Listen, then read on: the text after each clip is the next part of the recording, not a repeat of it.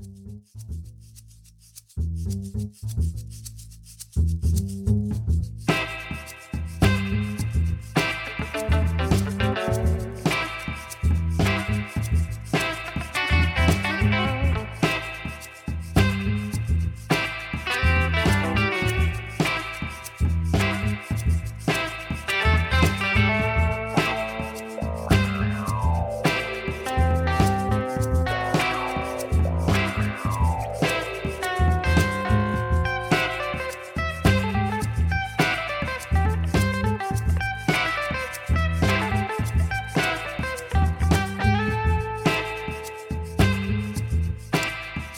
Bonsoir et bienvenue dans ce tout nouvel épisode du podcast Damoclès, et pas n'importe lequel, le dernier de notre triptyque nucléaire.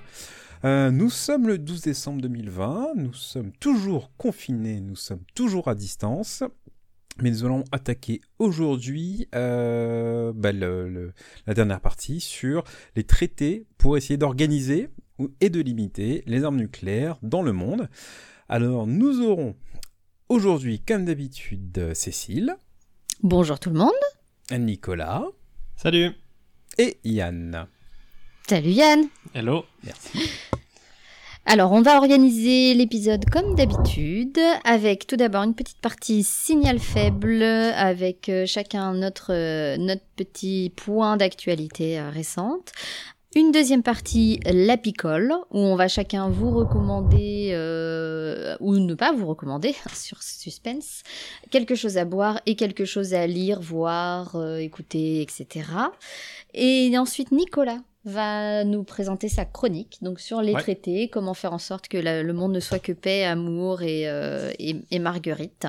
Et puis nous allons ensuite deviser euh, tous les trois, discuter, répondre, euh, enfin essayer de répondre à vos questions, celles que vous nous avez posées sur Twitter. Et, et voilà, ça fait déjà pas mal. Là.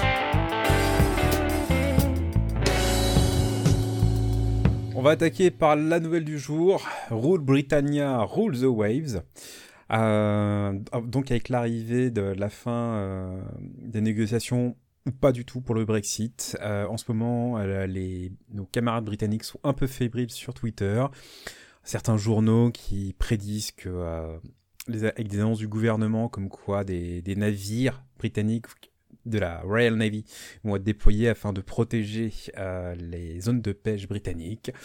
Les euh, Royal Marines se prépareraient à, euh, à, monter à bord via des hélicoptères des navires de pêche européens, comprendre français, afin de faire cesser ces pêches illégales, etc. Donc c'est un peu, c'est un peu délirant c'est un peu, je trouve, déplacé. Enfin, on est au 21e siècle, on peut discuter euh, calmement et pas partir dans des extrêmes qui datent de d'un autre siècle, voire de deux siècles. Donc voilà. Et essayons d'un peu de calmer le jeu. Euh, en plus, avec ce qui se passe aux États-Unis, avec les histoires de guerre de sécession entre Red State et Blue State. Enfin voilà, faut.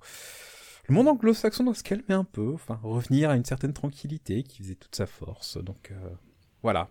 Peace et rien de tel pour euh, la paix que des nouvelles approches technologiques et puis surtout du, silence. Donc c'était une très mauvaise transition pour euh, vous parler d'un programme de la DARPA, donc qui a été euh, lancé lancé récemment, en tout cas annoncé fin fin novembre là. Un petit programme à un peu plus de 6 millions de dollars. Bon, ça va, c'est raisonnable et qui est sur la communication silencieuse. Donc quand on regarde rapidement, communication silencieuse égale télépathie égale recherche par égale oh mon dieu ils vont tuer des chèvres. Non, c'est pas exactement ça. C'est vrai que ça paraît extrêmement futuriste, mais en fait les recherches sur ce qu'on appelle la communication silencieuse, elles sont pas toutes toutes toutes jeunes, euh, même si ça reste, ça reste quand même récent. Donc il s'agit en substance de décrypter les signaux cérébraux, signaux électriques et électrochimiques, donc, de transformer ce signal en quelque chose d'interprétable par une machine dans un premier temps. Et ceux qui suivent un petit peu les actualités sur les interfaces homme-machine sauront de quoi, de quoi je parle. Et dans un deuxième temps, de pouvoir utiliser ces signaux pour, les, pour communiquer à distance avec euh, bah, des hommes sur le terrain. Donc ça peut être pour transmettre des idées extrêmement simples, ça peut être, euh, si on va encore un peu plus loin dans le délire futuriste, pour euh, transmettre des, des paroles, des mots. N'en est pas là. Hein. Même le responsable du programme euh, le dit. Hein. On on sera pas dans la communication effective opérationnelle euh, de ce type avant plusieurs décennies. Mais c'est intéressant à suivre et d'un point de vue de neurosciences, euh, voilà, ça montre que les choses avancent, pas que pour les blessés, aussi en termes d'opérationnalité pour les armées. Et puis ben moi pour terminer je vais vous reparler d'Ebola, ça faisait un bon moment. Alors c'est pas pour vous faire un petit point épidémio puisque l'épidémie qui, euh, avait lieu en, République démocratique du Congo est terminée depuis quelques semaines. Youpi, et cette fois-ci réellement. Mais pour vous parler d'une publication qui est sortie cette semaine dans la revue médicale Lancet qui rapporte que deux, euh, deux bébés sont nés de mères euh, infectées du virus Ebola et ont survécu. Alors pour remettre dans le contexte, euh, le virus Ebola se transmet de la mère à l'enfant, c'est-à-dire que généralement les femmes faisaient soit une fausse couche, soit l'enfant mourait très rapidement après la naissance parce qu'il était porteur du virus sans défense, sans moyen de s'en protéger. Et donc avant 2019, il n'y avait eu que deux cas de bébés qui ont survécu à, à la naissance après avoir été portés par des mères qui étaient positives. Et donc là, la revue nous décrit deux autres cas, deux autres bébés qui ont survécu et qui en fait euh, ont été traités par une, une approche d'immunothérapie. Donc c'est une, une, thérapie qui consiste à injecter des anticorps contre le virus Ebola. Donc dans, ce, dans le cas présent, les, les mères étaient traitées par immunothérapie et au moment de la naissance, les bébés ont été, euh, ont été euh, traités à leur niveau également. Et 28 jours après euh, leur naissance, ils ont montré que non seulement ils avaient survécu, mais ils étaient aussi négatifs pour, Ebola, donc montrant bien qu'ils avaient réussi à éliminer le, virus.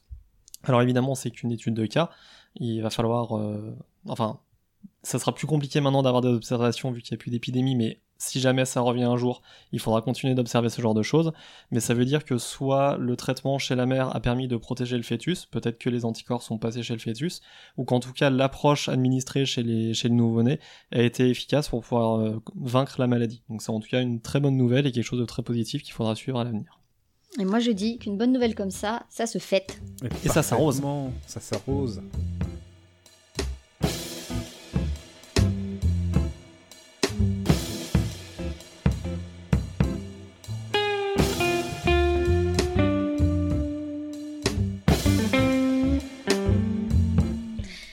Je commence. Je vais vous parler de quelque chose qui se boit et de quelque chose qui se lit. Donc, qu'est-ce qui se boit? J'ai choisi cette fois-ci une absinthe.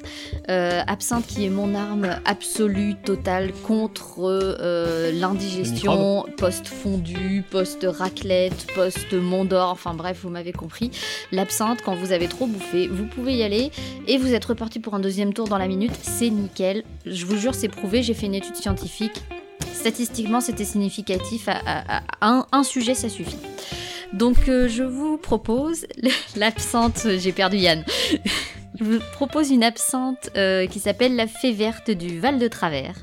C'est l'absinthe de euh, chez Guidou, G-U-I 2 L O U D. Donc c'est une petite absinthe qui, enfin, qui est faite du coup en Suisse, puisque le Val de Travers c'est moitié Suisse, moitié France, et entre les deux. C'est travers. Voilà, c'est complètement de travers, mais les absinthes, ils sont très bonnes, et même si elles ne sont mm. pas euh, si connues euh, que ça, souvent on pense pas à la Suisse, enfin on pense pas à cette région-là. Euh, petite absinthe qui a quand même gagné le diplôme d'or de la dégustation d'absinthe 2010, s'il vous plaît. Voilà, donc 54 degrés, ça dissout tout, vous pouvez y aller. Et qu'est-ce que je lis en buvant de l'absinthe? Je lis un livre de Leonora Miano qui s'appelle Rouge impératrice. Donc c'est euh, un livre qui euh, m'a laissé euh, un peu perplexe sur plusieurs sujets. Tout d'abord, l'histoire est très intéressante. Donc ça se passe dans un siècle un peu plus d'un siècle, voilà. Ça se passe en Afrique. Donc dans une Afrique qui est clairement montée en puissance, qui est organisée sous forme d'une fédération de beaucoup, donc qui regroupe une grande partie du continent africain, donc qui se sont soudés, qui se sont organisés dans une société qui est euh, extrêmement démocratique, mais à la fois très différente de ce qu'on appelle nous la démocratie euh, en, 2000, euh, en 2020. Donc ils se sont unifiés, ils sont organisés, euh, ils sont montés en puissance au niveau économique, au niveau écologique, au niveau humanitaire, enfin dans plein de domaines. Et en face de ça, on a une Europe qui qui, a collapsé en fait, qui, qui a qui a chuté, qui qui s'est effondrée sur tous les points de vue.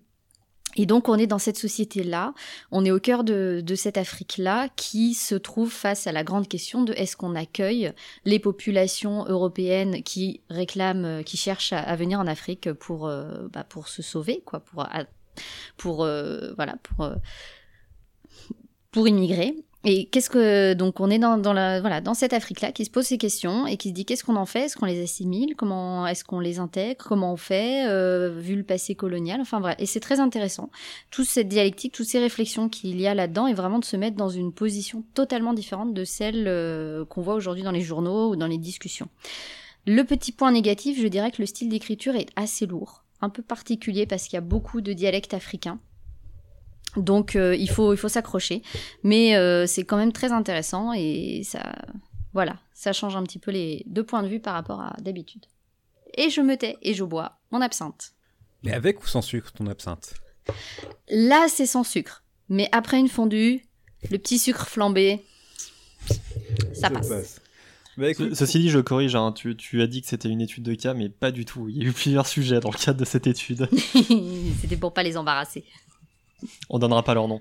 Euh, moi de mon côté, euh, je me suis dit qu'avec le Brexit, il va falloir peut-être euh, diversifier les sources de whisky. Donc je suis parti sur un Togogushi, un Japanese blended whisky, même si whisky c'est pas être d'Écosse, qui est une belle bouteille et avec en plus les pensées de Pascal sur la misère de l'homme sans Dieu.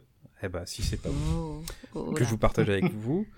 Trop et trop peu de vin, ne lui en donnez pas, il ne peut trouver la vérité, donnez-lui donnez-lui en trop de même. Voilà, c'était beau. C'était, c'est du Pascal. Euh, donc j'ouvre la bouteille. Voilà, ça, ça Merci Yann. Le Pascal, ça ne s'écoute que qu'après avoir, lu, avoir bu la bouteille, je pense. Alors en plus, avec un, un bouchon qui a décidé de résister. Ah, c'est triste. Ah, en plus, triste. on est loin de toi, on peut même pas t'aider. Non, c'est ça, je, je suis abandonné. on, on, te voit lutter pour ouvrir ta bouteille. ah la vache Ah, ah bah, non. Soirée sans alcool ou pas? Bah non. Bah non. Alors sinon, en termes de bouquins, pendant que je suis en train de, de, de me battre avec la bouteille. Alors, je suis sur euh, l'histoire navale de la Seconde Guerre mondiale par Craig L. Simons, euh, qui a été édité en France aux éditions Perrin avec l'aide du ministère des Armées. Donc voilà, c'est pas rien. Donc c'est un le livre euh, donc aborde comme c'est marqué dans le sujet sur toute la histoire de la guerre navale. Alors j'en suis qu'au début, mais c'est très bien écrit en mêlant des, épiphénomènes avec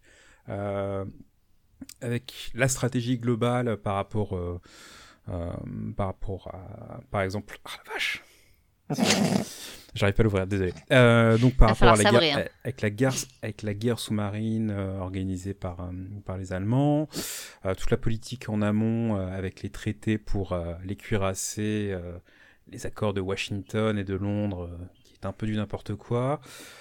Londres qui est très tolérante avec l'Allemagne nazie sur euh, allez-y, construisez vos sous-marins, il euh, n'y a pas de souci. Donc voilà, c'est pas mal du tout, avec des exemples euh, très clairs sur la... Ne vous moquez pas c'est un peu, on entend le Oh, bouchon couiner. Oh, C'est horrible, je n'y arrive pas. Il va falloir sabrer. extrêmement frustrant. Il va falloir sabrer. euh, Portez-moi un sabre ou un opinel à bourron. Petite private joke. Euh, donc voilà, c'est euh, très très agréable à la lire. En plus, ah ah ah, c'est en train de céder. Parce que parfois les bouquins d'histoire sont pas forcément très euh, très simples, mais celui-là est vraiment. euh, Enfin voilà, même pour quelqu'un qui n'y connaît qui s'y connaît pas trop, c'est euh, très très abordable. Voilà. Et donc je me bats avec la bouteille pendant que Nicolas nous présente son. Ouais. Bah moi je vais aussi vers un whisky. J'espère que j'arriverai plus facilement que toi à l'ouvrir. On sait jamais. Donc moi c'est un. On, reste en Écosse. Hein. Désolé, euh, je suis plus optimiste que toi Yann. Je pense que l'Écosse va prendre son indépendance et on va continuer à pouvoir en avoir malgré le Brexit. Ouais.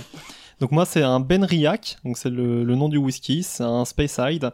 Euh, qui a l'air euh, assez standard en fait. Enfin, c'est un spécial de ce que j'en ai vu qui, qui devrait pas trop surprendre. un petit goût fruité normalement qu'on devrait retrouver en, bouche, qui a une couleur euh, caramel, jolie couleur. Et, et, Yann a réussi à l'ouvrir, bravo. Merci. Je suis fier de toi. Et donc moi, donc de même, c'est bon, ça s'ouvre, youpi. Donc, euh, donc voilà, donc moi je reste sur du, du whisky écossais, du Speyside assez standard. Et donc pendant que je bois ça, bah, je vous recommande un livre de Marie Rock euh, qui s'intitule La drôle de science des humains en guerre. Euh, donc c'est un Marie Rock, c'est une scientifique qui maintenant écrit des livres, qui est écrivain et qui a suivi des, des équipes de scientifiques de l'armée américaine pour présenter leur travail. Donc elle nous plonge dans différents travaux de, de recherche, euh, aussi bien euh, donc les, les, travaux sur euh, la simulation des blessures de guerre pour former les infirmiers et les médecins au combat, aux travaux de recherche sur la sur les TIAC, hein, les militaires qui nous écoutent sauront de quoi on parle. Toxi-infection alimentaire commune. Voilà la chiasse en gros. Mais on aborde aussi des, des, sujets plus surprenants, par exemple euh, l'impact d'une plongée en sous-marin sur le sommeil, les répulsifs à requins, euh, ou la reconstruction de certains organes euh, masculins euh, perdus au combat. Stratégique. Stratégique, exactement. Donc le tout, dans, donc c'est un, un, livre qui est très instructif euh, sur tous ces, toutes ces activités de recherche euh, et scientifiques qui sont conduites par l'armée américaine qui est très axé sur le côté médecine, donc sur le bien-être du soldat, mais qui tout est abordé avec énormément d'humour, ce qui en fait un livre très agréable à lire. honnêtement, même sur des sujets très difficiles, on rigole bien. Et donc je vous recommande, ça vaut vraiment le coup. Voilà. Et eh bien sur ce, on va pouvoir boire. Et je tiens, pendant qu'on boit, voilà, qu'on porte un, Santé. Santé. Euh, à préciser une, quelque chose parce que j'ai quand même fait euh, l'objet d'une euh, voilà d'une lapidation sur Twitter avec ma dernière recommandation. C'est d'ailleurs pour ça que tu as choisi un truc très bizarre aujourd'hui. Non, voilà, mais j'ai un peu fini en position fétale sous la douche, mais ceci dit, je maintiens, ce rhum est plutôt bon, voilà, et pour un budget limité parce que parce que voilà, on ne travaille pas tous chez Nestlé. Mais ceci dit, si nos auditeurs qui ont des bons conseils en termes de rhum sont, ont envie de nous sponsoriser pour qu'on pour qu'on fasse découvrir des bouteilles euh, plus raffinées, on est preneurs. on est on devient des, euh, des influenceurs, influenceurs whisky et alcool euh, leader du monde. Voilà. voilà, distillerie du monde entier, n'hésitez pas à nous envoyer vos échantillons. On va arriver sur Instagram, ça va faire mal. Nickel. Hmm, bon. bon. Et eh ben, pendant eh qu'on boit, on va laisser Nico travailler.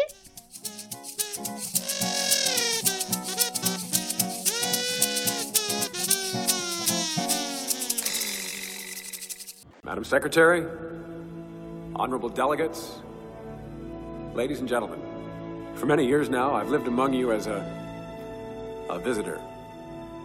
I've seen the beauty of your many cultures. I felt great joy in your magnificent accomplishments. I've also seen the folly of your wars. As of today, I'm not a visitor anymore, because the Earth is my home too. We can't live in fear.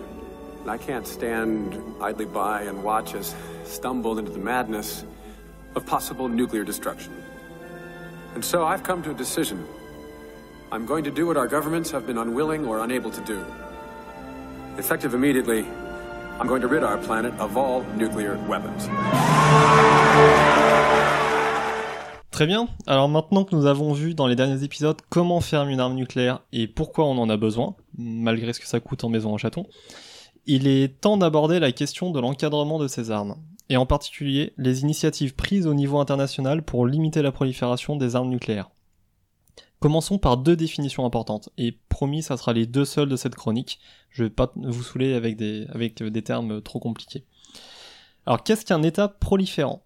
Eh ben, c'est tout simplement un État qui est lancé dans le développement d'un programme d'armes de destruction massive, et dans le cas présent, un programme nucléaire.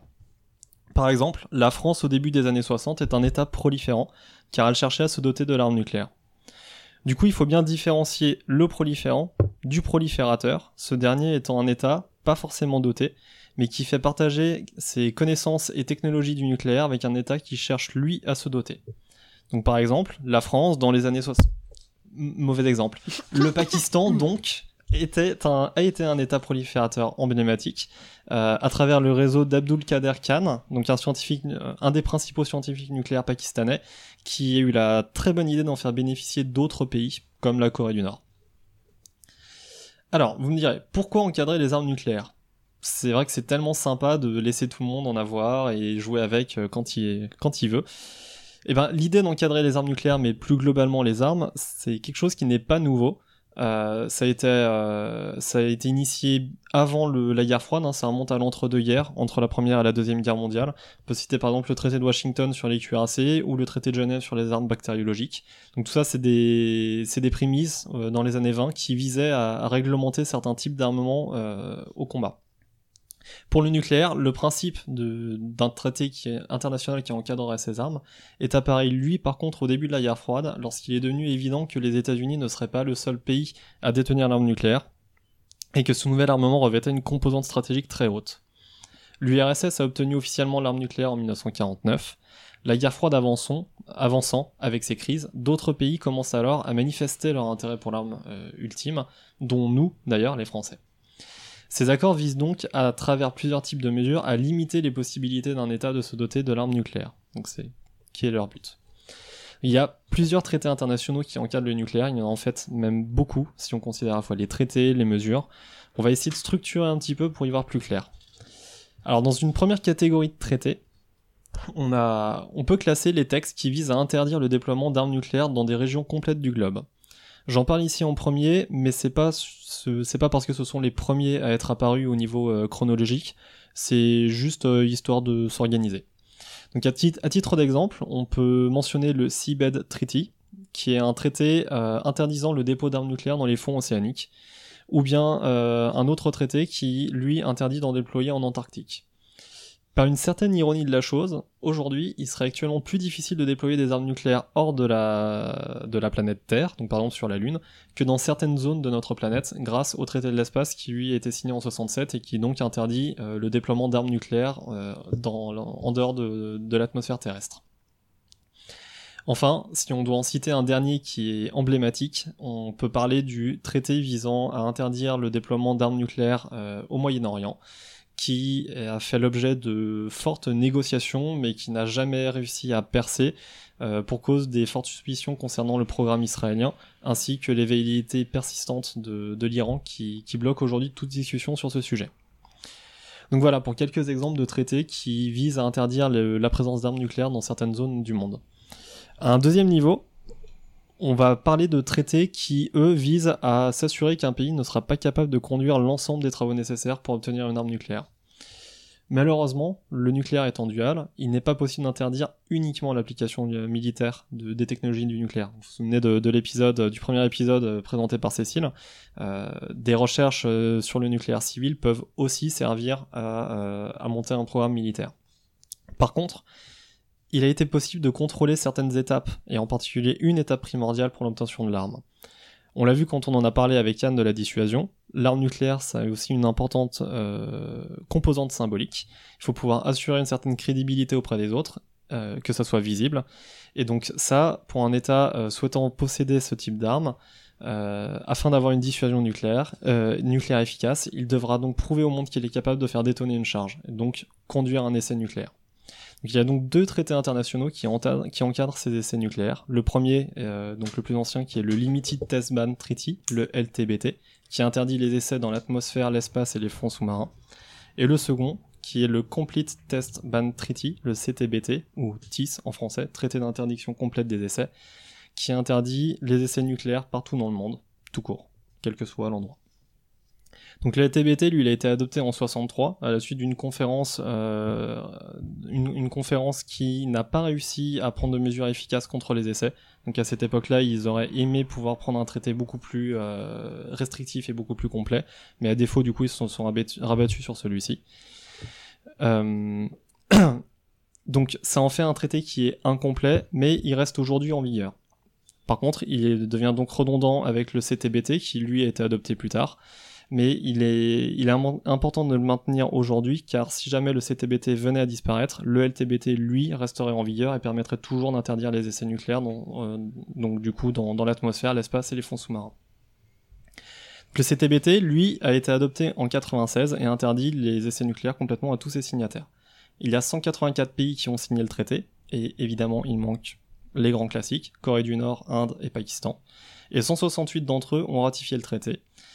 Là, il manque euh, des pays plus surprenants, par exemple euh, la Chine, Israël, bon l'Iran, on s'y attendait, l'Égypte, et les États-Unis. Et oui, les États-Unis n'ont pas ratifié, n'ont jamais ratifié ce traité.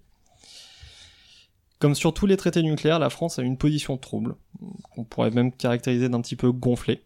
Donc on a en effet ratifié le texte en 96, mais après avoir procédé à un ultime essai, qui, ceci dit, était très utile puisqu'il a permis de euh, d'engranger un certain nombre de données qui ont permis de lancer un programme de simulation et donc de, de nous passer définitivement de, du fait de devoir faire un essai. La durée de ce traité est en théorie infinie, mais c'est ballot, comme il est jamais réellement entré en vigueur puisque le texte n'a pas été ratifié par deux pays expressément listés dans l'annexe 2 du traité, à savoir la Corée du Nord et les États-Unis, eh bien aujourd'hui on peut pas non plus dire que sa période d'action soit réellement complètement infinie. Donc c'est pour ça, donc comme je disais, que le LTBT reste maintenu, car l'espérance du vie du traité complet d'interdiction des essais nucléaires n'étant pas garantie, ça permettrait d'avoir un garde-fou en cas de disparition du, du traité. Ceci dit, même si les États-Unis n'ont pas ratifié, ils n'ont jamais refait d'essais nucléaires depuis 1996, malgré certaines annonces parfois un peu provocatrices de certains gouvernements. Vous voyez à qui je, fais allusion. Le CTBT est néanmoins reconnu euh, dans le monde entier et permet de s'assurer que des États ne pratiquent pas d'essais. En effet, l'accord s'accompagne de la création de l'organisation euh, for the Comprehensive Test Ban Treaty, l'OCTBT, qui siège à Vienne et dont le rôle est de contrôler le respect du traité par les pays signataires. Ceci se fait grâce à un réseau de surveillance internationale composé de 16 laboratoires et de 321 stations de contrôle qui couvrent le globe entier afin de détecter toute trace d'essai nucléaire au niveau sismique. Et oui, en faire détonner une charge nucléaire, ça fait vibrer le sol. Ou chimique, puisque ça émet des particules radioactives qui peuvent être euh, détectables.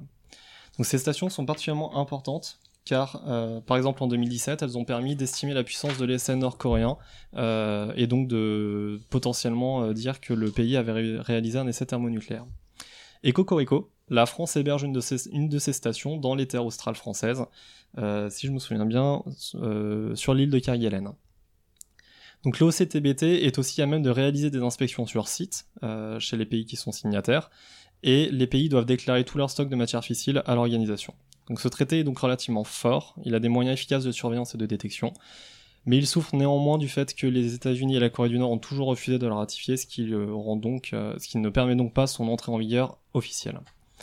De plus, les Américains accusent maintenant la Russie de réaliser certains des essais de faible intensité, non détectés par les stations de CTBT, donc ça on en parlera après pendant la discussion, mais cette rhétorique pourrait faire peser une menace sur le traité si les États-Unis persistent dans, ce genre de, spirale accusatrice. Enfin, pour terminer cette, euh, cette, chronique, donc après avoir parlé de ces deux premières catégories de traités, on va aborder la dernière catégorie qui vise à encadrer directement l'idée même de disposer d'une arme nucléaire. Donc on va parler ici essentiellement du traité de non-prolifération, le TNP, et un petit peu du traité d'interdiction des armes nucléaires, le TIAN, de légumes. Euh, donc on abordera plus longuement dans la discussion. Donc parlons du TNP. Le TNP a une durée infinie, il a été signé en 1968 et entré en vigueur en 1970. Ce texte découle d'une volonté, partagée par les États-Unis et par l'URSS, de tenter d'empêcher d'autres États développés à l'époque d'acquérir l'arme euh, nucléaire. Qu'on fait ici un petit clin d'œil à la France et à la Chine, entre autres, qui ont bien dû motiver les discussions sur ce sujet entre les, deux blocs, puisqu'à cette période-là, au début des années 60, eh ben, c'était deux pays qui cherchaient à se doter de l'arme nucléaire malgré les remontrances de leurs alliés. Initialement signé par peu de pays, on, discutera après pourquoi, il possède maintenant 191 États partis, quasiment l'intégralité des pays du monde, et est considéré comme un des plus importants textes internationaux de lutte contre la prolifération des armes nucléaires. Il vise en effet à en limiter la prolifération par la prise de mesures de non-prolifération, hein, c'est d'une logique implacable, l'encouragement de l'usage pacifique de l'atome et euh, le désarmement nucléaire chez les pays dotés. Il se base sur une distinction entre États dotés, donc c'est-à-dire les États qui possédaient l'arme nucléaire en 1967 au début des, négociations, donc France, États-Unis, Grande-Bretagne, Chine et Russie, et les États non dotés. En clair, les non dotés renoncent à obtenir l'arme nucléaire, les dotés s'engagent à faire le nécessaire pour désarmer, et tous font la promotion de l'usage civil et pacifique de l'atome par la coopération scientifique. En gros, pour résumer, tout le monde baisse son arme et se fait des câlins. Les États dotés ont en particulier l'interdiction de fournir une aide à un pays qui souhaiterait acquérir l'arme nucléaire. Ceci donne une certaine garantie donc pour les non dotés que leurs voisins non dotés également, vous suivez toujours, n'obtiendront pas de bombes atomiques. Les États dotés ont aussi donné des garanties aux non dotés sur le fait que leur statut ne limitera pas leur possibilité de développer le nucléaire civil. Enfin, tout ceci ne, devrait, devait être à l'époque que temporaire, pour une durée de 25 ans. Euh, et en théorie, le TNP aurait dû disparaître en 1995, euh, ce que au début le faible nombre de ratifications laissait, euh, laissait penser. Euh, mais au final, il s'est passé l'inverse. Le TNP est devenu, par les mesures qu'il met en place, un traité incontournable de sécurité internationale, et il a été prolongé indéfiniment en 1995, donc l'année où il aurait dû normalement s'arrêter. Et enfin, pour terminer, le traité dispose de garanties apportées aux États non dotés en cas d'attaque nucléaire contre leur population.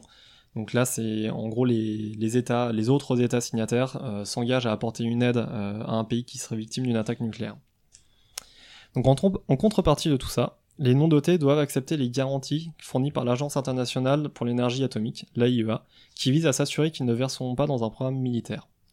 L'AIEA a été créée pour gérer la mise en œuvre du traité. Elle récupère les déclarations des États, procède aux inspections sur site, donc des sites euh, nucléaires déclarés, et détermine si les États respectent bien le texte.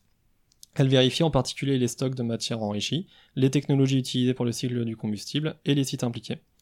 Le problème, c'est que comme, pour la plupart des traités, c'est déclaratif. Donc un pays qui souhaiterait truander le système ne déclarera tout simplement pas ses installations sensibles. Le Board of Governors de l'AIEA a classé 6 pays par le passé pour non-respect euh, à ce jour. Donc la Roumanie, l'Irak, pour son programme développé euh, avant la première guerre du Golfe, l'Iran évidemment, la Syrie, on en parlera un peu dans la discussion, la Libye et la Corée du Nord. La grande force du TNP, c'est donc sa possibilité de vérifier ce que font les États. C'est un traité qui vise à limiter la prolifération, plus qu'à désarmer, puisque rien ne comptera réellement au désarmement. Et en effet, c'est la question, cette question du désarmement, elle n'est mentionnée que dans l'article 6 du, 6 du traité, qui dit que les États dotés doivent faire leur possible pour réduire le nombre d'armements nucléaires. Cet article, a fait l'objet de deux interprétations. Les dotés estiment qu'il suffit de montrer la mise en place de moyens pour favoriser le désarmement, et à l'inverse, les opposants au TNP estiment que la mise en œuvre de cet article est euh, indispensable et doit s'accompagner de résultats quantifiables et donc aboutir à un désarmement total. Donc là, on a vraiment une, opposition complète entre deux groupes de pays euh, vis-à-vis -vis de cet article dans le cas du TNP. Donc le TNP, c'est un succès, mais malgré ce succès, il a quand même connu des grandes difficultés. Depuis les années 90, euh, on a eu plusieurs crises de prolifération nucléaire euh, qui ont malgré eu lieu. Irak et Syrie, on en a parlé, qui ont, été, qui ont été stoppées par une action étrangère. Israël, Inde et Pakistan qui ont quand même obtenu l'arme nucléaire sans être partis au traité. Corée du Nord qui s'est retirée du, traité, enfin presque, avant de développer la sienne. Et le cas de l'Iran qui pose un certain problème. Et donc il y a aussi la, question de cet article 6 et du désarmement qui revient très régulièrement dans les débats concernant le TNP. Et enfin, certains pays jugent que le TNP est aujourd'hui dépassé, car il définit pas assez précisément certains termes et euh, qu'il serait trop ancien, donc euh, pris à une époque euh, de guerre froide qui aujourd'hui ne reflète plus forcément les réalités géopolitiques liées au nucléaire. Pour contrer toutes ces traités, toutes ces critiques, pardon, et renforcer le traité, des garanties ont été prises, euh, comme le protocole additionnel de l'AIEA, donc il un protocole qui renforce encore plus les garanties initiales euh, et le contrôle des, pays qui, en sont signataires. Le TNP est aussi un texte central sur euh, d'autres normes de lutte contre la prolifération, comme la résolution 1540 de l'ONU, qui, qui est également très contraignante. Donc il reste donc un texte puissant, qui semble nécessaire pour réguler la prolifération des armes nucléaires. Malgré tout, cela n'a pas suffi euh, à certains, certains pays qui, euh, qui ont voulu aller encore plus loin et ont permis l'adoption d'un traité rival en 2017, le TIAN, donc le traité d'interdiction des armes nucléaires, dont nous parlerons par la suite. Et dont, en fait, euh, moi j'aimerais bien qu'on parle maintenant. C'est-à-dire que tu Ce fameux Tian, dont on parle, en fait, il a été signé en 2017, mais les négociations, les discussions, elles datent quand même d'avant.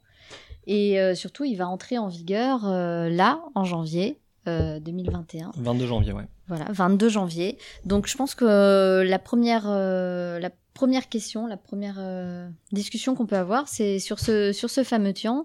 Tu parles d'un traité rival, euh, mais il n'a pas été forcément vendu comme ça dans les négociations. Il a été plutôt présenté comme un traité complémentaire qui vient, euh, qui vient appuyer, préciser ce fameux article 6 mhm. sur le désarmement. Donc, est-ce que là, c'est pas déjà une, première question? Est-ce que le Tian a, vocation vraiment à remplacer le TNP Là, je, je ne suis pas sûre. Non, en fait, c'est bon, c'est plus compliqué. On, parle d'un traité rival parce que jusqu'à maintenant, beaucoup considéraient que le TNP suffisait et surtout que le, TNP ben, avait vocation à vraiment bloquer la prolifération, à vraiment agir au niveau de la prolifération. Alors que le Tian, euh, le Tian, lui, comme tu l'as dit, c'est un, traité qui vise à désarmer et qui du coup euh, ben, interdit totalement l'arme nucléaire chez les pays qui en, qui en font partie, donc chez les signataires, mais ne prend pas forcément l'ensemble des mesures, ou en tout cas ne semble, en tout cas aujourd'hui n'a pas décidé l'ensemble des mesures qui seraient nécessaires déjà pour contrôler que le désarmement a réellement eu lieu, et ensuite s'assurer qu'il n'y aura pas de prolifération, donc de transfert de technologies et de connaissances vers des pays qui souhaiteraient acquérir le l'arme. Le, mhm. Donc après, oui, enfin, faudrait se replonger un peu plus sur l'historique du Tian, sur, sur le traité, sur ce qu'il y a dedans, justement, pour pouvoir euh, vraiment déterminer si c'est deux traités rivaux ou pas. Après, euh, le, Tian, oui, fait peser une certaine menace sur le TNP, aujourd'hui. Après, le, Tian est surtout porté par l'ICANN, donc qui est euh, l'ONG contre les armes nucléaires, mais qui, j'ai envie de dire, le, les ONG, ça fonctionne, ça peut fonctionner dans les, dans régimes démocratiques mais j'ai jamais vu de réunion de l'ICANN à Moscou, euh, à Moscou ou à Pékin. Donc euh, voilà, c'est euh, faire pression sur des via les outils démocratiques. Enfin, je crois qu'il y a certaines villes de France qui ont signé le à Grenoble ou Paris qui ont qui, sont partis dessus, mais la crédibilité politique, personnellement, je la, elle est à sens unique. Mm. Enfin, de, mon point de vue, elle est à sens unique, mais c'est pas ça qui. Mm. C'est pour, pour remettre dans le, dans le contexte, en fait, aujourd'hui, il n'y a aucun État doté qui est signataire du TIAN. Ils n'ont même pas participé aux négociations. Pas, ils n'ont pas souhaité participer aux négociations. Et donc, euh, si on revient, ça date en fait de plusieurs. Euh, il y, a eu plusieurs conférences euh, qui datent de 2013, je crois la première, 2013-2014. Hein, ça date quand même mmh. d'un peu avant. les premiers travaux à l'ONU sur le sujet et comme tu dis Yann qui ont été euh, poussés par euh, par des ONG en particulier euh, l'ICANN donc c'est aussi pour ça que ça fait beaucoup de bruit au niveau médiatique hein, aujourd'hui parce que c'est la première fois qu'il y a cette ce lobbying d'une ONG pour faire bouger enfin en tout cas dans ce sens-là pour faire bouger les choses à l'ONU et l'ICANN a reçu le prix Nobel de la paix mmh aussi pour ça. Donc c'est il y a quand même eu des travaux, des groupes de travail qui sont qui ont été mis en place à l'ONU pour ça. Le traité, il n'est pas sorti non plus d'un chapeau. Après voilà, que les États dotés aient toujours refusé de participer aux négociations, c'est aussi comment dire, c'est extrêmement mal vu par euh, certaines populations de ces États. Enfin, la, la, lutte, la lutte contre les armes nucléaires euh, en Occident, c'est pas quelque chose de nouveau. Enfin, euh, dans les années 80, dans les années 60, le, PCF français militait pour euh, le désarmement des États-Unis en termes, en termes de puissance nucléaire, mais euh, c'était dans un sens. Enfin, comme disait François Mitterrand, les pacifistes sont à l'ouest, euh, les missiles sont à l'est. Enfin, c'est toujours un peu à sens unique, en fait, sans, sans penser qu'en face. Parce que la remarque d'Ayan est intéressante parce que le, le Tian, du coup, dans son article premier, interdit euh, complètement le développement, la détention, l'utilisation ou la volonté même d'utiliser une arme nucléaire ou, ou, autre engin détonnant nucléaire. Euh, il interdit aussi d'héberger des armes nucléaires, il interdit de les transférer, il interdit d'aider un État qui voudrait développer une arme nucléaire. Mais tout ça, euh, qui va être le premier à le faire? C'est la grande question. Comme, comme tu dis, Yann, est-ce qu'aujourd'hui c'est crédible de penser que demain la Russie ou la Chine vont signer le TIAN, le ratifier, et démanteler leur programme. Ah, et surtout, comment on va s'assurer euh, c'est une, une, grosse faiblesse du Tian, c'est que le, aujourd'hui, aucune mesure de contrôle du désarmement n'a encore été réellement réfléchie. Comme ils le disent, c'est quelque chose qui pourra être abordé lors des conférences d'examen du traité, le jour où un État doté le ratifiera. Mais est-ce que ça sera pas en fait trop tard ce jour-là? Est-ce que c'est pas quelque chose qu'il aurait fallu inscrire plus durablement dans le traité et déjà avoir pensé en avance? C'est-à-dire que c'est un argument de poids pour que les États dotés acceptent de le, de le signer savoir quelles seront les contraintes, quelles seront les mesures de vérification. Est-ce que ça s'appuie sur l'AIEA ou du coup sur quelque chose de totalement différent? Est-ce que c'est toutes ces questions-là, elles sont cruciales pour que des États dotés acceptent d'entrer en négociation? Puis, et, au-delà de ça, si on supprime les armes nucléaires, est-ce que ça va pas augmenter le retour à la guerre conventionnelle? Ah ça c'est une grande question. Est-ce que le nucléaire aujourd'hui permet de maintenir un certain statu quo dans, dans certains, certaines tensions? Le but de la dissuasion, épisode précédent, qui fait réfléchir sur est-ce que je dois commencer une guerre ou pas. Mm. Mais du coup, c'est vrai que quand on, quand on voit les débats euh, qu'il y a aujourd'hui sur le Tian, on peut se poser la question de savoir si c'est pas plus un message politique, un, une, idée politique, en fait, euh, un premier pas vers l'acceptation d'un désarmement complet euh, et de, la fin de l'arme nucléaire, mais qui n'a, pas les moyens concrètement de le vérifier, qui, qui en fait n'est pas, si n'est pas contraignant, n'engage pas les États dotés. Enfin, enfin, il ne, ne s'il n'a pas de moyens de vérification et de, de sanctions et de contrôle, je vois pas en quoi il est contraignant. En fait, il a, alors il y a eu un article dans War on the Rock euh, rédigé par un membre de l'ICANN il y a quelques semaines ou mois, je sais plus, euh, qui justement abordait euh, les, erreurs, euh, enfin selon leur point de vue, les erreurs qui étaient faites concernant le Tian. Et le premier point abordé, c'était une erreur pour eux, une erreur commune, c'est de considérer le Tian comme étant un traité purement symbolique. Et il expliquait que justement non, pour les États signataires, c'est pas symbolique. Les États signataires s'engagent à ne pas avoir d'armes nucléaires et s'engagent à, signer le protocole de garantie de l'AIEA alors, j'ai bien dit protocole de garantie, les safeguards, mais pas euh, le protocole additionnel, qui n'est pas mentionné. Bref, parenthèse. Euh, mais du coup, juridiquement parlant, pour les États signataires, le traité s'applique et un, État qui se ferait contrôler par l'AIEA ou qui euh, un jour se ferait épingler par un autre pays comme étant en train de développer une arme nucléaire alors qu'il est signataire du TIAN, pourrait se retrouver euh, sous sanction, au même titre que la Syrie s'est retrouvée sous sanction pour son programme chimique alors qu'elle avait signé le l'ASIAC euh, après 2013. Par contre, oui, un État doté qui ne le signe pas n'a rien à n'a aucune obligation. Et en fait, les États qui n'ont pas signé aujourd'hui le TIAN, enfin pas ratifié le TIAN, n'ont pas d'obligation à le respecter. Et donc là, on a, il y a, combien de signataires déjà pour euh, Il y a eu, 50. Il y a eu 50 Depuis signataires. Le Honduras euh, était le 50e signataire et donc c'était la limite pour que le traité entre en vigueur euh, trois mois après. 90 mhm. jours après, je crois. Ouais. Donc le 22 janvier. Et ce qui est intéressant, c'est que la grande majorité des signataires sont des petits pays qui en tout cas n'ont pas de programme nucléaire, enfin n'en ont pas eu, n'ont pas forcément manifesté de volonté d'en avoir un à un moment donné, euh, comme tu disais au début, on, a eu une belle, belle opération de lobbying avec aujourd'hui des pays qui signent sans forcément que ça ait de contrainte pour eux, mais du coup qui ont permis de passer le seuil permettant de faire rentrer en vigueur le traité. Moi je signe pour la paix et l'amour dans le monde. tu signes le tien, euh, Yann? Non. Quand même pas. Mais du coup, alors, c'est vrai que si on revient sur la, la question du, du TNP, un, un, risque qui pourrait résider dans le Tian, c'est que justement, comme il, n'aborde pas non plus, il résout pas tous les problèmes du TNP. C'est-à-dire que une des oppositions au TNP, c'était son côté parfois un peu imprécis sur certaines définitions et autres. Le Tian, au final, l'est tout autant.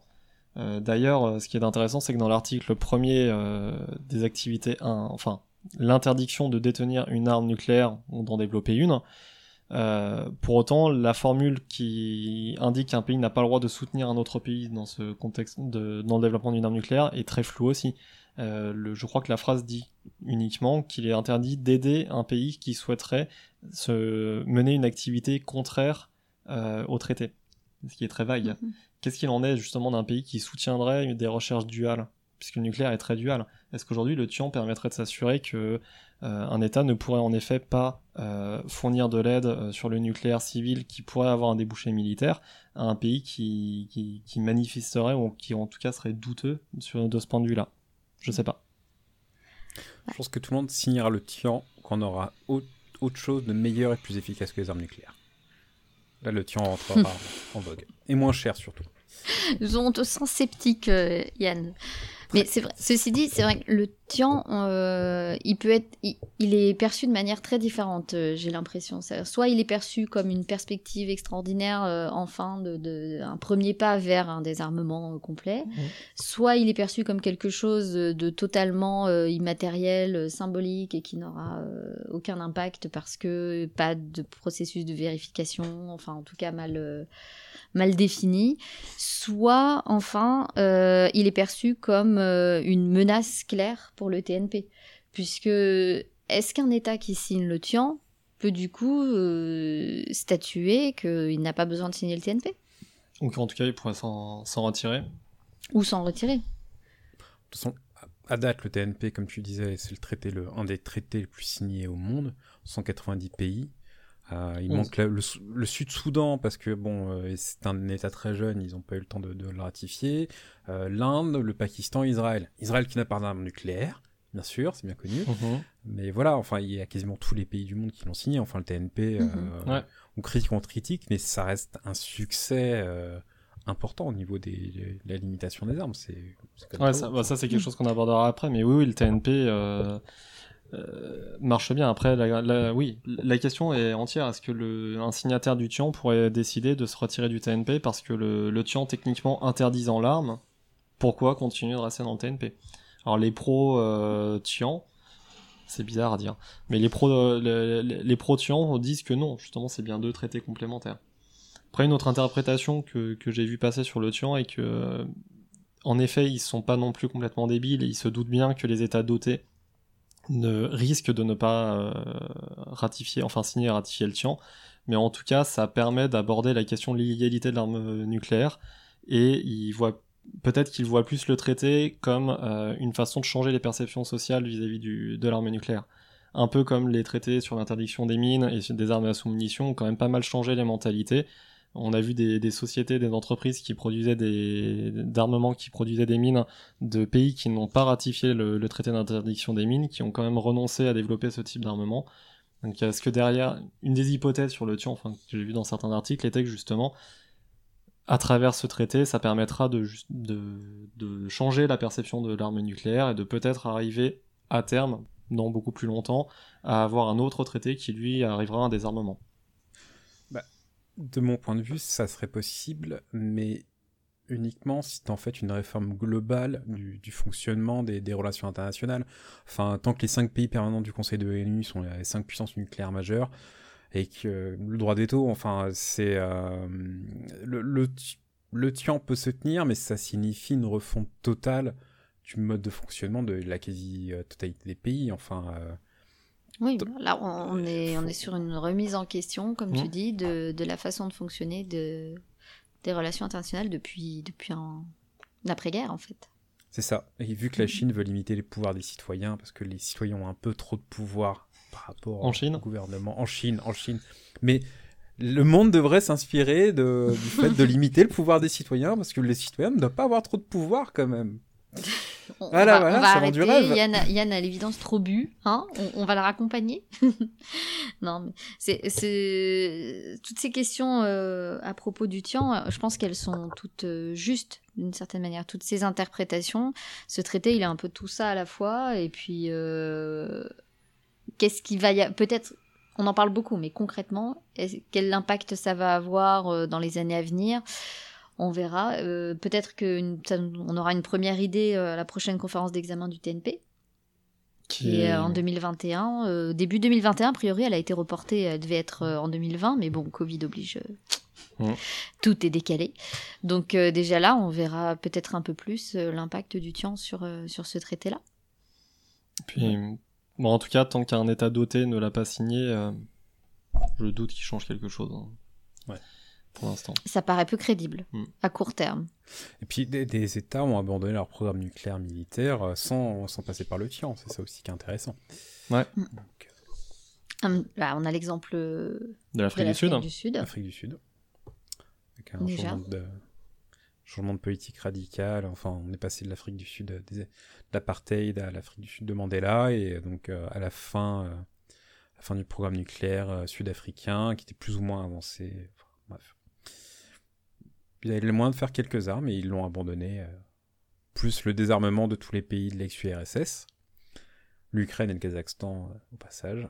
L'Ukraine qui aura jamais dû signer, mais ça, ils l'ont appris 30 ans plus tard.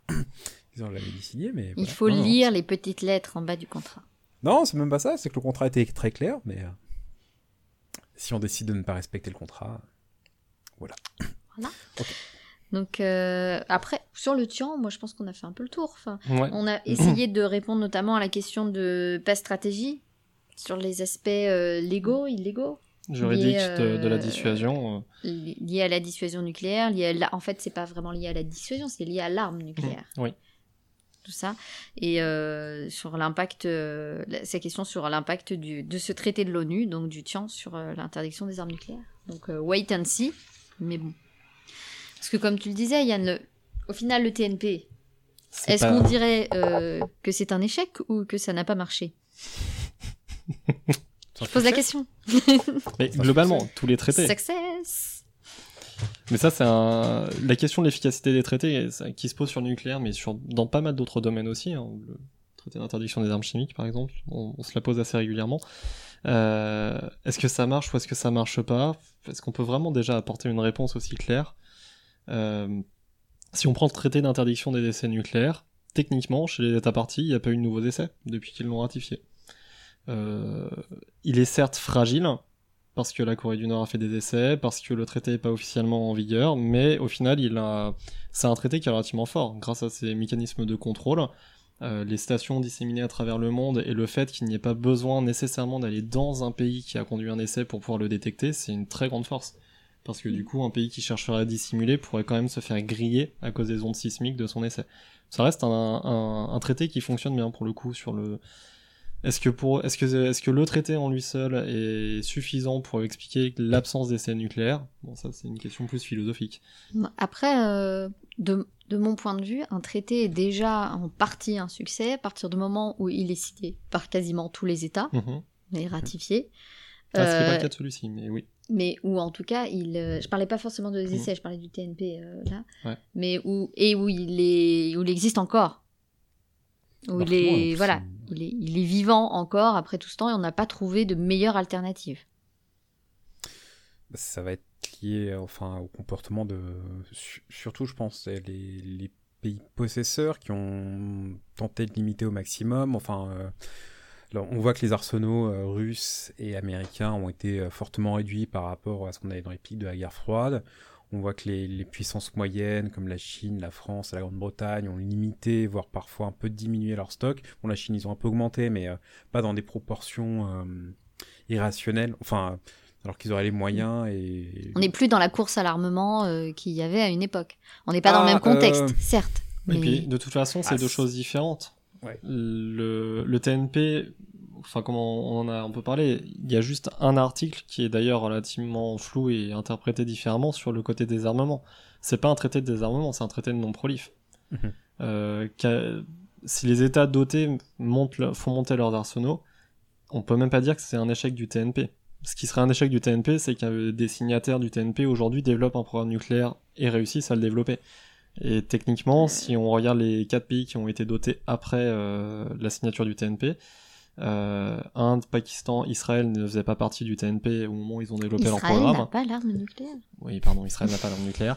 Et quant à la Corée du Nord, certes, elle l'avait signé, mais elle s'était retirée du TNP au moment où elle a relancé son programme. Donc mm, là-dessus, on peut même pas dire que c'est un échec, puisqu'au final, les pays signataires, les États partis n'ont pas de non, sur la Corée du Nord, si, je pense qu'on peut quand même parler d'un Corée du Nord, oui. Euh, oui, non, bien sûr. Bah oui, enfin, bah, oui, oui et non, parce que dans, dans le sens où, euh, non, dans le sens où la Corée du Sud, euh, la Corée du Sud et le Japon n'ont pas saisi l'occasion du fait que la Corée du Nord avait s'était retirée du TNP pour pour faire de même, même si ça traverse un peu les pensées.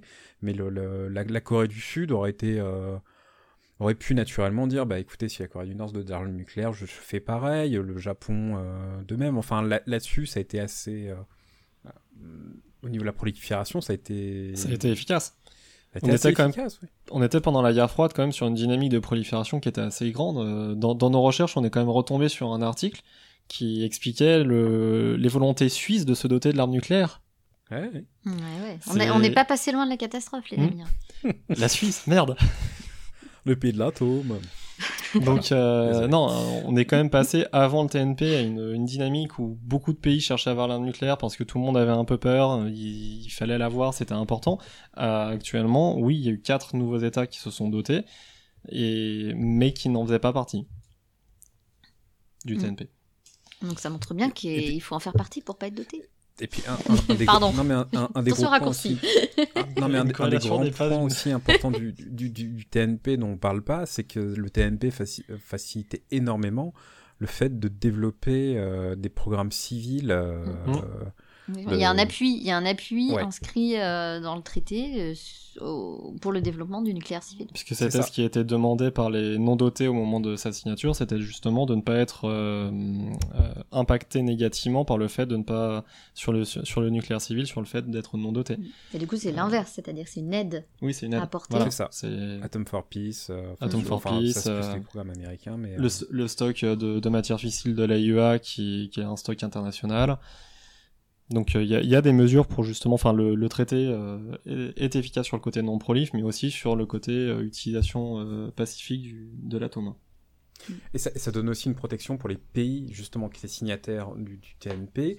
Euh, S'ils étaient victimes d'une arme nucléaire, automatiquement, euh, ils seraient protégés. Enfin bon, après c'est de la théorie, mais euh, comme une reconnaissance, une protection positive du.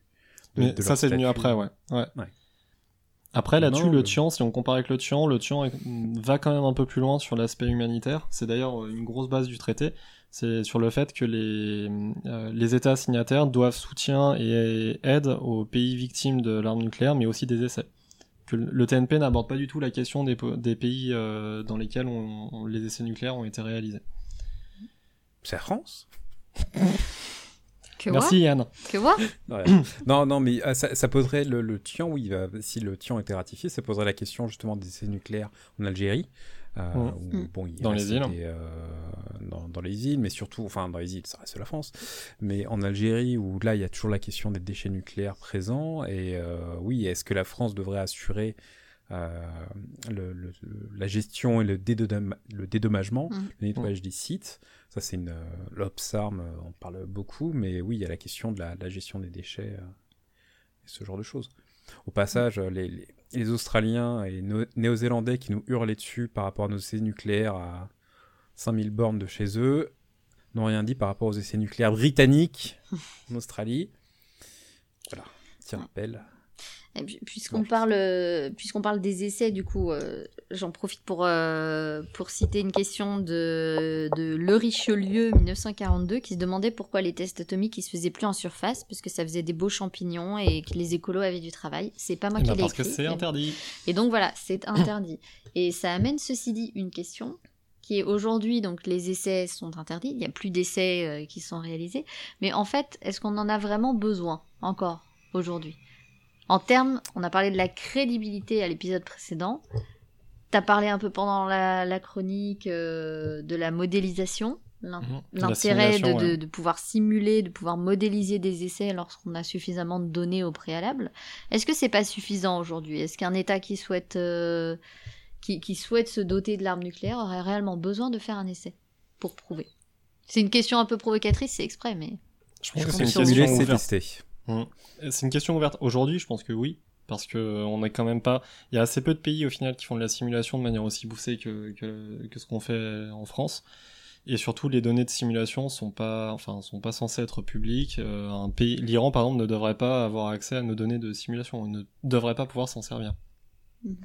Par contre, dans 10, 20 ans, avec les progrès qui seront faits au niveau scientifique, au niveau de- de- des- des méthodes de calcul, au niveau des méthodes de simulation et surtout les avancées que des pays comme l'Iran ont fait sur ces domaines, ouais, je- honnêtement, je sais pas. C'est vrai qu'après tout, est-ce que, est-ce que si dans 20 ans l'Iran arrive à l'ONU en présentant des données d'une simulation d'essai nucléaire en disant regardez, on a simulé un essai et ça marche, est-ce que ça, est-ce mettra pas le doute? Après tout, la Corée du Nord, on n'a qu'une suspicion d'essais thermonucléaires. On n'est pas sûr qu'ils savent, qu'ils sachent si bien que ça miniaturiser leur charge. Mais le doute a été suffisant pour qu'on le reconnaisse comme, euh, comme pays doté. Enfin, qu'en tout cas, les États-Unis le reconnaissent comme tel. Bah, L'Inde, le Pakistan, ils ont fait, euh, je crois, 6 à 7 essais nucléaires. Chaque pays a fait 6 à 7, 7 essais nucléaires. Enfin, à la fin des années 90, depuis, il n'y a plus rien. On sait que nous, euh, la, les tests qu'on a fait en Polynésie dans les années 90, c'était justement pour pouvoir avoir suffisamment de données pour mmh. pouvoir euh, faire des simulations, enfin, via le laser méga joule, ce genre de choses.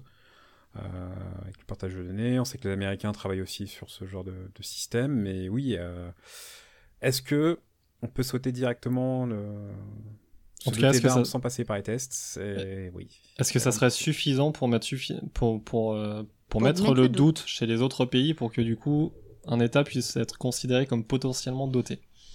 Je dirais que s'il y a euh, je ne sais pas, un vol euh, massif de données euh, justement euh, sensibles. Pas forcément un vol, données d'essai ou. Bah on, a, on, a, parlé du réseau Cannes. Oui, là dans ce cas-là, c'est. On peut avoir des réseaux illégaux de, de, de, de, vente de connaissances et de données. C'est du bien intangible, mais qui se monnaie quand même.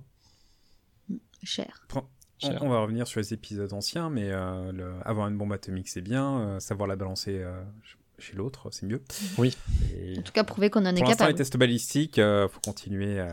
Oui, voilà. même si ça simule mm. pas mal, il euh, faut toujours quand même disposer de deux trois moyens euh, assez. Oui, même si la simulation permet de simuler l'essai, ça n'empêchera pas qu'il faudra prouver que le vecteur fonctionne. Ça, c'est sûr. Un petit satellite en orbite, enfin, ce genre de choses. Mm, des petits détails. Mais du coup, c'est vrai que si on revient sur, la... sur le cas de la Corée du Nord, c'est intéressant pour ça aussi. Au final, ils sont considérés comme dotés, sans, euh, sans réellement. Euh, sans, ils ont fait des sans essais réellement à avoir reprises, fait. par Enfin, contre. ils ont fait Mm. des essais, mais bon. Ils ont fait des essais, ils ont des vecteurs qui, en tout cas aujourd'hui, sont, sont capables d'atteindre à peu près n'importe quel point de la planète. Ils ont les ingrédients. En particulier les Bah, États-Unis, ils ont un peu exactement. tout, oui. Mm, mm. Ils, ont un peu, ils ont un peu tout ce qu'il faut. C'est vrai qu'évidemment, ils ont jamais démontré qu'ils avaient le. Euh, eux n'ont pas fait d'essai avec un vecteur. euh, Enfin, n'ont pas fait d'essai euh, avec un bombardement avec, avec une bombe nucléaire, je veux dire. Parce que. Mais. En tout cas, euh, oui, oui, le- la Corée du Nord est considérée comme dotée. Et d'ailleurs, les- tous les, toutes les négociations entre les États-Unis et la Corée du Nord ont, ont justement cet effet de faire considérer la Corée du Nord comme un État doté.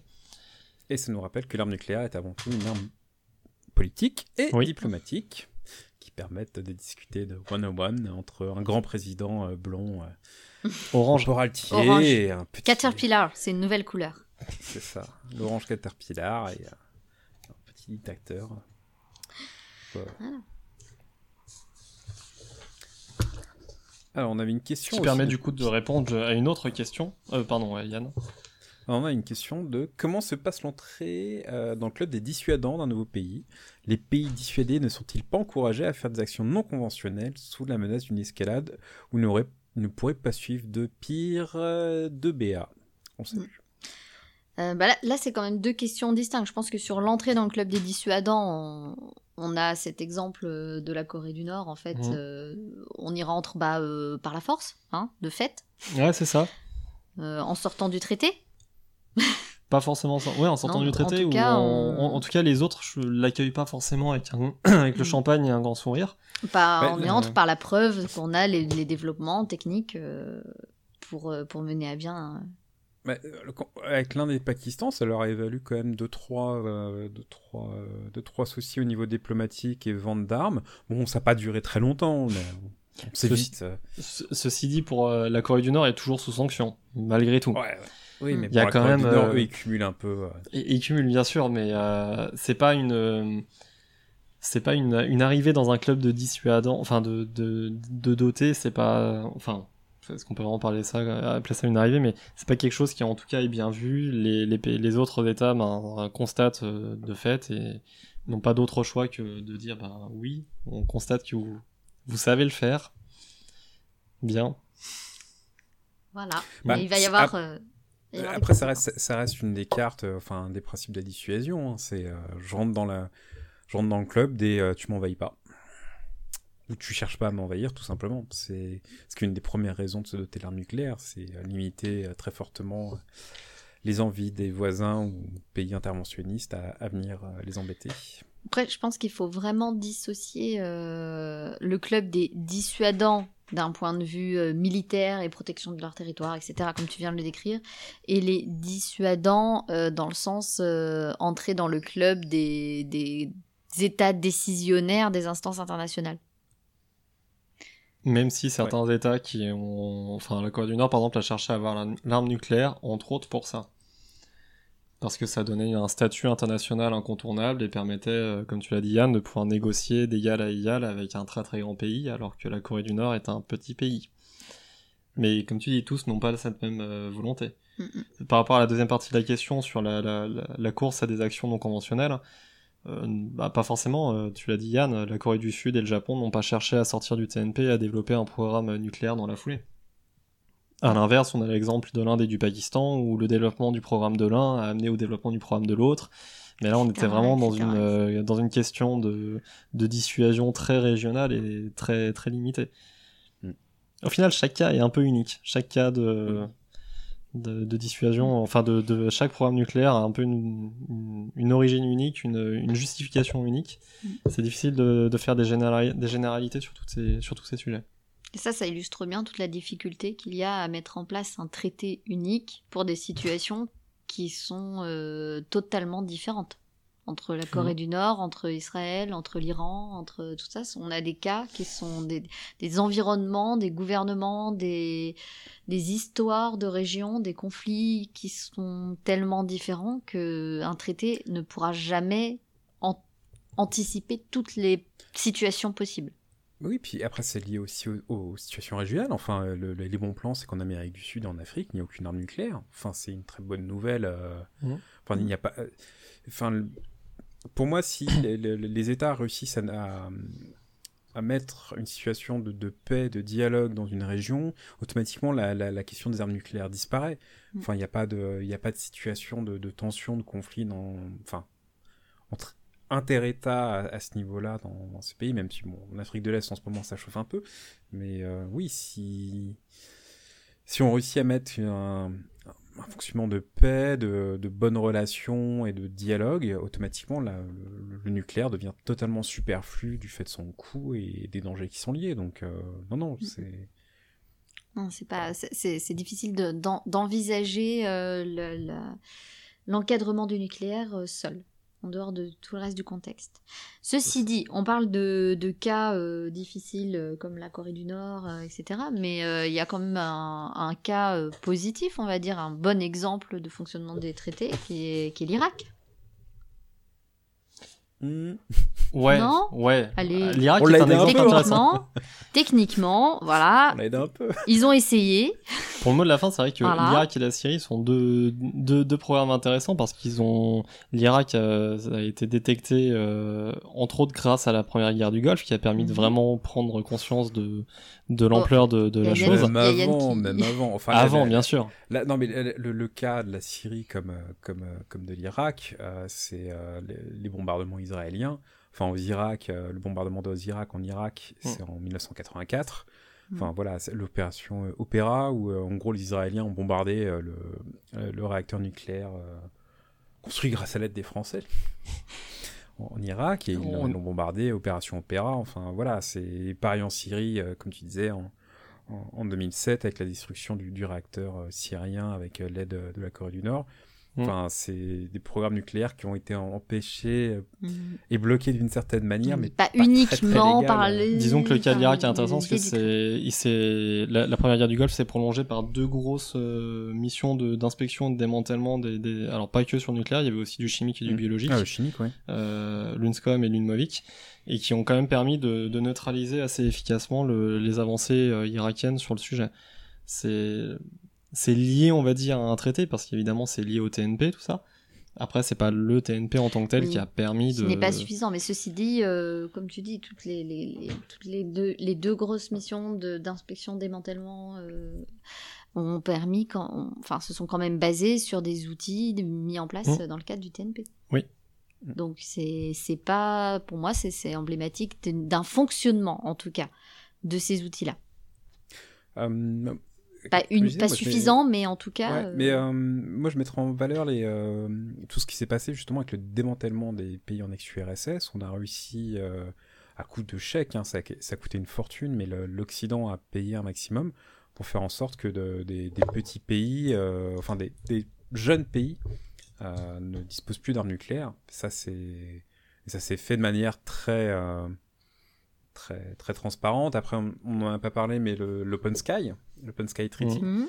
qui est quand même pas mal du tout, qui permet d'avoir une, donner une transparence et des, des, entre les grandes puissances, etc. Non, c'est vraiment, enfin, tout un tas de choses qui permettent de limiter, euh, oui, la prolifération et le contrôle, euh, des contrôles réciproques des, différents sites nucléaires euh, des grandes puissances. Mhm. Donc, si on conclut, c'est pas parfait. C'est pas le meilleur euh, outil imaginable, euh, mais ça a quand même fonctionné dans une certaine mesure. Et euh, aujourd'hui. Ça sert de bonne base pour faire fonctionner beaucoup d'autres mesures qui permettent de contrôler à chacun, chacune à leur niveau les, les différents, enfin les, les différents acteurs et outils qui pourraient être mis en place, mis en œuvre dans le cadre d'un programme. Le TNT doit pas être vu seul. TNP. TNP, pardon. TNT, c'est autre chose. TNT. ouais, je commence à avoir la fée verte, c'est pour ça. euh, on arrive au bout on, va arriver au bout, mais on a juste une question. on, nous a posé euh, à deux reprises quand même, et c'est vrai qu'on n'y a pas répondu parce que bon, c'est pas parce que nous on est dans le secret présidentiel que on doit parler dans le podcast, mais bon là on a un peu bu, donc on va on va se lancer. On nous a demandé quelle était la procédure en cas de décision du président de lancer euh, l'arme nucléaire. Donc euh, on, on, va vous la donner en fait. Oui. Tout simplement. Donc en fait il a il a une carte une carte à puce, voilà. Brigitte 1, 2, 3, 4. qui est Brigitte 1, 2, 3, 4. Donc la, la, carte, elle est au niveau du collier de Nemo. et en fait, euh, au moment où il active la carte à puce, donc euh, il y a un, directement une électrode au niveau du cerveau du chien qui fait que Nemo rejoint le SNLE le plus proche pour transmettre l'ordre. Nemo. C'est euh, infaillible. Les mers. Voilà. Ah, non, ah, non, plus sérieusement. Voilà, Yann, rattrape mes conneries, s'il te plaît. plus sérieusement, donc le, au niveau des détails, le, Généralement, le but du jeu, euh, c'est au niveau de toutes les puissances nucléaires, c'est que le chef de l'État, enfin le responsable, le président, etc., soit capable à tout moment de transmettre des codes d'authentification pour déclencher le feu nucléaire, ou avec différents systèmes qui sont mis en place, de, garantir, quoi qu'il arrive, que le SNLE qui est en patrouille quelque part, le ou les SNLE qui sont en patrouille quelque part, soit capable de faire feu le but du jeu, c'est de pouvoir authentifier le, feu vert du président, être sûr que c'est le feu vert qui donne, que c'est bien le président qui donne le feu vert et pas quelqu'un d'autre qui sera rentré dans le système. Et après, le, le, grand danger du nucléaire, c'est qu'une fois que le feu vert est donné, la machine est lancée, plus, plus rien ne peut l'arrêter. Mmh. Enfin, on l'a vu dans, dans le chant, du, loup, euh, ou je, sais plus quel film avec Georges Clooney, où euh, en gros euh, il y avait une erreur de transmission d'ordre, et une fois que l'ordre est transmis, le, comment dire, les équipages ont ordre de couper totalement les communications, ils passent en mm. mode bon bah c'est parti, enfin le, et le processus est lancé et plus rien il ne peut plus être arrêté. Plus rien ne doit, ne doit arrêter ça. On sait que les SNLE britanniques en cas de crise euh, ils doivent veiller à ce que la BBC 4 continue à émettre. Si la BBC 4 arrête d'émettre, euh, bah, ils doivent appliquer une lettre qu'ils ont dans le sous-marin pour euh, tirer, etc. Mm. Enfin, c'est, il y a tout un tas de processus qui sont mis en place, mais le but du jeu, c'est que le, le signal soit transmis quoi qu'il arrive au sous-marin et qu'une fois mm. que les, sous-mariniers les sous-mariniers l'ont reçu et ont authentifié, euh, soient capables de lancer les missiles. Mais une fois que c'est lancé, il n'y a plus de, y a plus de effectivement, il n'y a pas un gros bouton rouge hein, dans une mallette. Il y a euh, le PC Jupiter. Euh, donc euh, qui est dans lequel dans lequel se rend le président mais qui certes est celui qui prend la décision mais qui n'est pas seul. Il y a son conseil de défense. Il y a généralement quelques ministres autour de lui au hasard premier ministre ministre de la défense des armées etc pardon. Donc c'est pas un gros bouton planqué sous son oreiller comme tu dis Yann, il faut qu'il soit authentifié. il faut que euh, donc c'est un ordre qui n'est pas pris à la légère et une fois qu'il est lancé, il est lancé quoi. voilà. Et ben sur ces bonnes paroles, on termine ce triptyque sur le nucléaire. C'était donc le dernier épisode sur cette thématique. On vous remercie encore pour votre écoute et toutes vos questions. on abordera un autre sujet lors du prochain épisode. On fêtera un anniversaire. On vous en dit pas plus. Donc en janvier 2021. On vous rappelle que vous pouvez nous suivre sur notre compte Twitter, at podcast underscore Damocles, ou nous contacter par email à podcast.damocles at protonmail.ch. Vous pouvez nous envoyer des retours, des questions, n'hésitez pas. Des conseils. Des conseils, conseils. aussi. On remercie l'honorable juge Perrault pour euh, tout le matériel, ainsi que Scotch pour euh, les jingles et la musique. Euh, n'hésitez pas à partager, comme d'habitude, l'épisode, à laisser des commentaires, des étoiles sur iTunes. Voilà, parlez-en, interagissez, répondez-nous, et puis on vous dit à une prochaine fois. Et on vous souhaite de joyeuses fêtes. Voilà, soyez raisonnables. Voilà, soyez, raisonnables. N'oubliez pas que le Covid veille quelque part. Exactement si vous voulez pas que les prochains points épidémiaux de Nicolas soient sur une flambée des cas Covid. Mmh. Et une pensée pour ceux qui sont malades actuellement. Enfin voilà, on pense à vous. Euh, remettez-vous bien. Et on pense aux soignants. Et à l'année prochaine. Voilà, à l'année prochaine, qui sera forcément plus exaltante. C'est ça. Mmh. Ciao. Ciao. Salut.